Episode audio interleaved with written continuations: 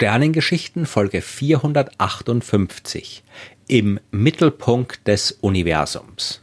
Herzlich willkommen im Mittelpunkt des Universums. Ja, der ist genau da, wo ihr seid, weil wenn wir ehrlich sind, dann denken wir doch alle, dass wir der Mittelpunkt des Universums sind, oder nicht? Ich meine, es geht ja kaum auch anders. Wir alle betrachten das Universum quasi aus dem Inneren unseres Gehirns und von dort aus kann es ja nur so aussehen, als würde sich alles um uns drehen. Aber heute geht es nicht um Psychologie, sondern um die durchaus auch aus astronomischer Sicht berechtigte Frage, wo ist der Mittelpunkt des Universums?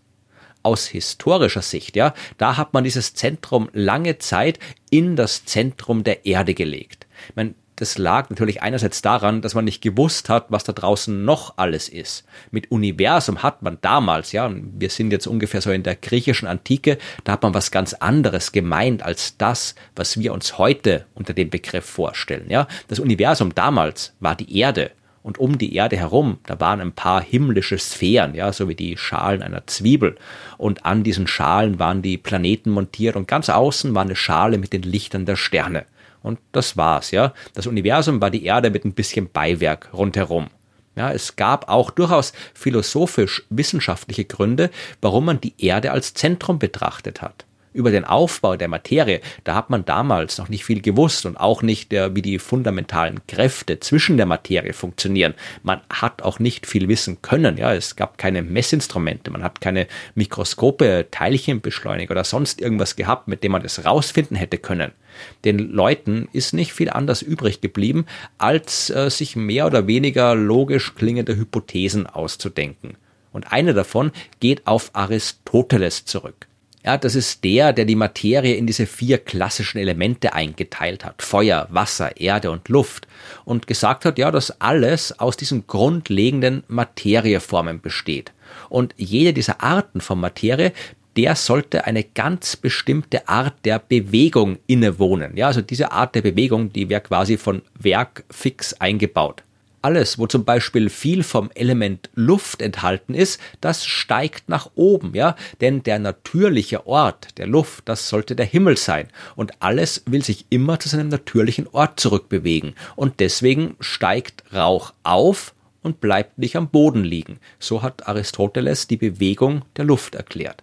Ja, der natürliche Ort des Elements Erde, Dagegen, das ist das Zentrum des Universums. Ja, dort will das Zeug hin. Und wenn wir beobachten, dass Sachen zu Boden fallen, ja, dann liegt das daran, dann muss das daran liegen, dass das Zentrum des Universums unter unseren Füßen ist, ja, im Mittelpunkt der Erde nämlich. Und das ist nur logisch, ja, dass auch die Erde genau diesen Mittelpunkt besetzt, ja, weil wo sonst soll sich im Universum das ganze Zeug ansammeln, wenn nicht im Mittelpunkt des Universums, da wo alles hin will mit dem damaligen Wissen oder halt äh, dem Mangel an Wissen, ja, klingt es durchaus plausibel.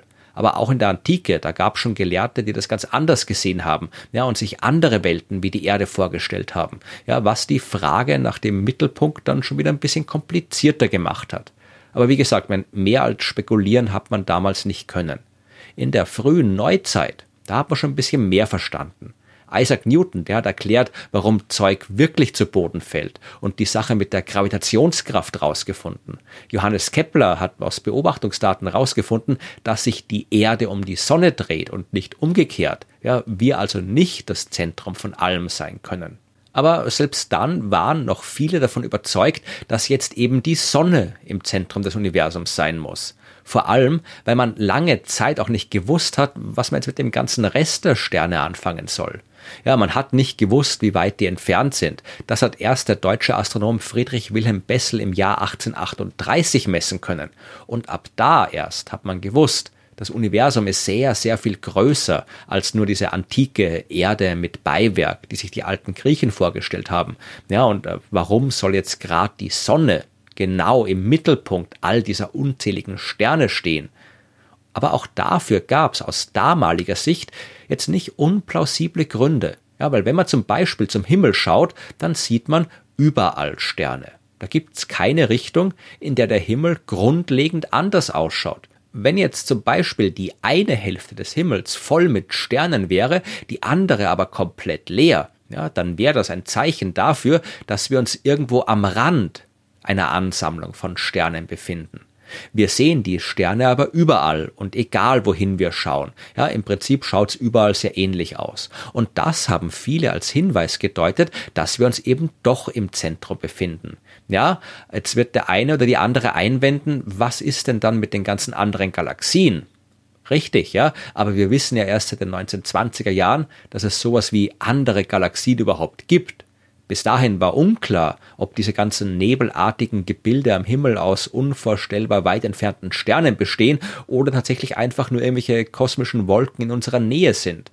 Und noch zu Beginn des 20. Jahrhunderts hat man heftig diskutiert, wo sich die Sonne in der Milchstraße befindet und ob die Milchstraße alles ist, was im Universum existiert oder nicht.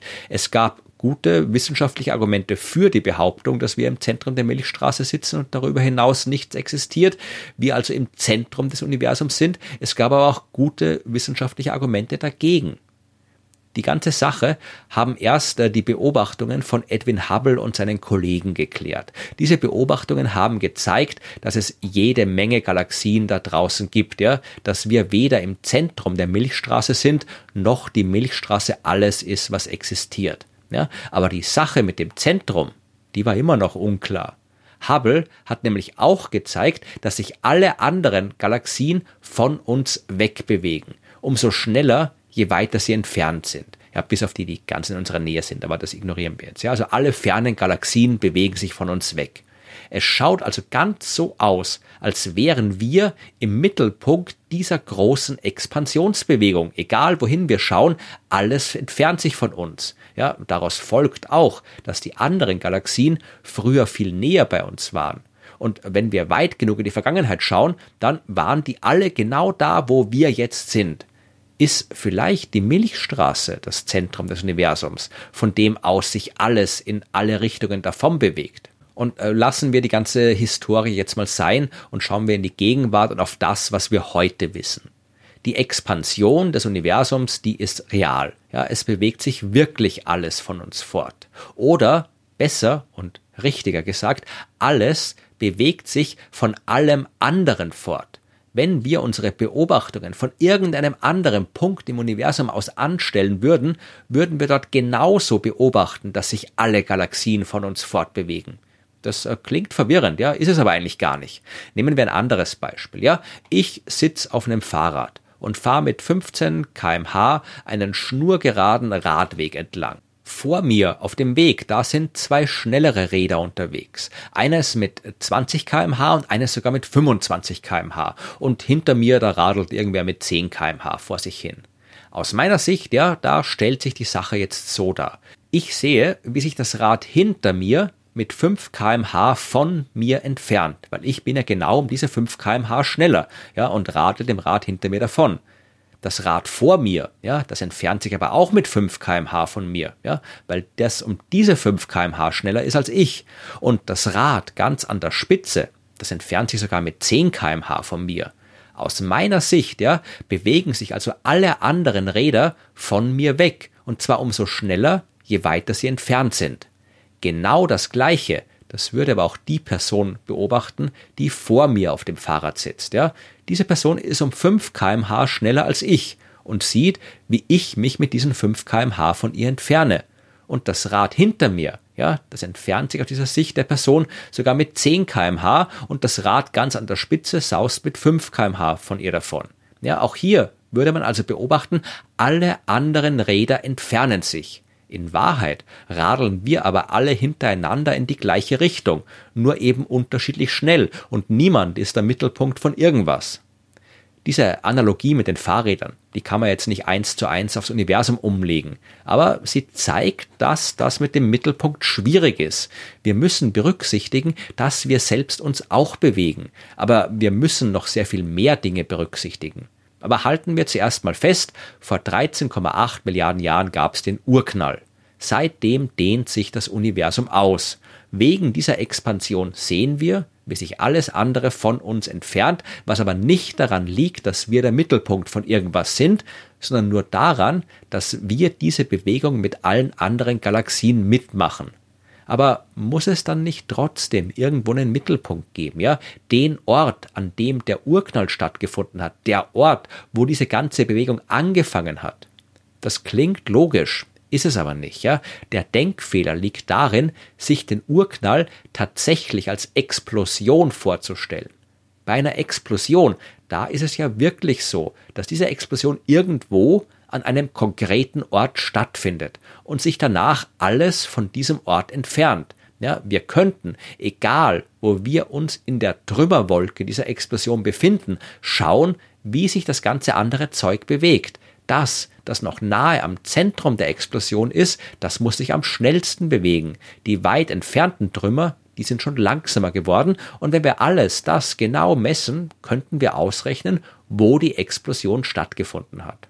Beim Universum, da gab es aber keine Explosion. Die Galaxien bewegen sich nicht deswegen alle voneinander fort, weil sie bei einer Explosion vor 13,8 Milliarden Jahren in alle Richtungen davongeschleudert worden sind. Die Expansion des Universums ist eine Expansion des Raums. Das heißt, wir sehen die Galaxien deswegen sich entfernen, weil der Raum zwischen ihnen und uns sich ausdehnt und die Galaxien werden einfach mitgezogen. Der Urknall war keine Explosion, die im Raum an einem bestimmten Ort stattgefunden hat.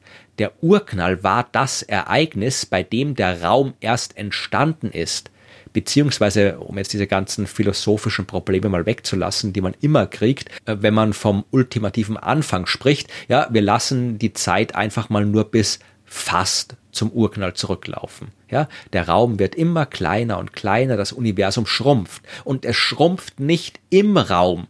Der Raum selbst wird immer kleiner und kompakter, bis wir irgendwann an einem Zeitpunkt angelangt sind, an dem das ganze Universum so groß wie ein Fußball ist. Und das ist nochmal kein Fußball, der irgendwo im Raum rumliegt. Der Fußball ist alles, was ist.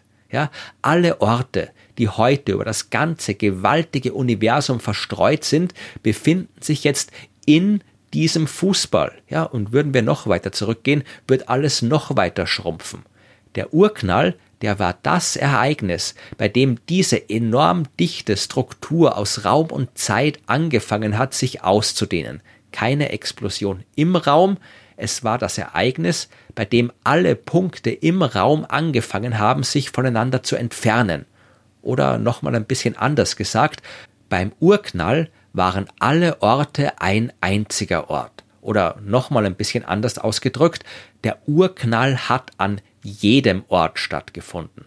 Seit damals ist das Universum gewachsen und wir können durchaus sagen, dass heute jeder Punkt im Universum der Punkt ist, an dem der Urknall stattgefunden hat, weil jeder Punkt früher mit jedem anderen Punkt identisch ein Punkt war, nämlich der Punkt, an dem alles angefangen hat. Das kann man sich nicht vorstellen, ich weiß, ja. Und das ist ja noch nicht mal das komplette Bild. Wenn ich von Fußbällen und anderem Zeug rede, ja, dann stellt man sich zwangsläufig dreidimensionale Objekte im dreidimensionalen Raum vor. Wir haben es aber mit einem vierdimensionalen Raum zu tun, mit einer vierdimensionalen Raumzeit und mit der Unendlichkeit, die alles noch ein bisschen komplizierter macht. Aber man belassen wir es mal dabei. Wenn es kein Zentrum des Universums gibt, wenn jeder Punkt des Universums das Zentrum ist, wie ist das dann aber mit der kosmischen Hintergrundstrahlung? Darüber habe ich ja in Folge 316 schon mal ausführlich gesprochen.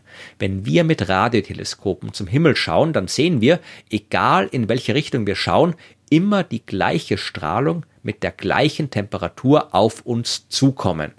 Das ist die kosmische Hintergrundstrahlung, ja, und die ist 400.000 Jahre nach dem Urknall entstanden, als das Universum sich gerade so weit ausgedehnt und abgekühlt hat, damit die in ihm vorhandene Energie in Form von Licht nicht mehr von den ganzen Teilchen aufgehalten wird, ja, sondern sich dann frei ausbreiten konnte. Wenn dieser Hintergrund, ja, aber überall im Universum gleich ist, ja, kann man nicht dann doch irgendwie einen Mittelpunkt daraus konstruieren? Müssten wir nicht doch in einem Mittelpunkt sein, ja, weil die kosmische Strahlung ja in jede Richtung gleich ausschaut? Und wenn man so will, ja, dann kann man das. Wir sind der Mittelpunkt des beobachtbaren Universums. Das ist jener Teil vom Universum, den wir von der Erde aus prinzipiell beobachten können. Licht braucht Zeit, um sich zu bewegen. Wir können nur das sehen, bei dem es das Licht geschafft hat, in den letzten 13,8 Milliarden Jahren bis zu uns zu kommen. Die kosmische Hintergrundstrahlung, ja, die ist überall im Universum entstanden, gleichzeitig. Und damals hat sie sich also von jedem Punkt des Universums aus in alle Richtungen auf den Weg gemacht. Wenn wir heute zum Himmel schauen, dann sehen wir genau den Teil dieser Strahlung, der jetzt von allen anderen Punkten bei uns ankommt. Ja, wären wir irgendwo anders im Universum, dann würden wir genau den gleichen Hintergrund sehen. Die Strahlung, die wäre aber andere Strahlung, die von anderen Punkten kommt, nämlich von denen, die für diesen Ort halt gerade passend liegen. Es ist äh, wie beim Mittelpunkt, ja. Es gibt keinen einzigen Ort, an dem die kosmische Hintergrundstrahlung entstanden ist und den wir beobachten können. Sie ist überall entstanden, ja, auch da, wo wir jetzt sind. Da ist sie halt schon längst weg und anderswo. Es gibt keinen Mittelpunkt des Universums. Oder jeder Punkt ist der Mittelpunkt des Universums. Das kann man so sehen, wie man es am liebsten hat.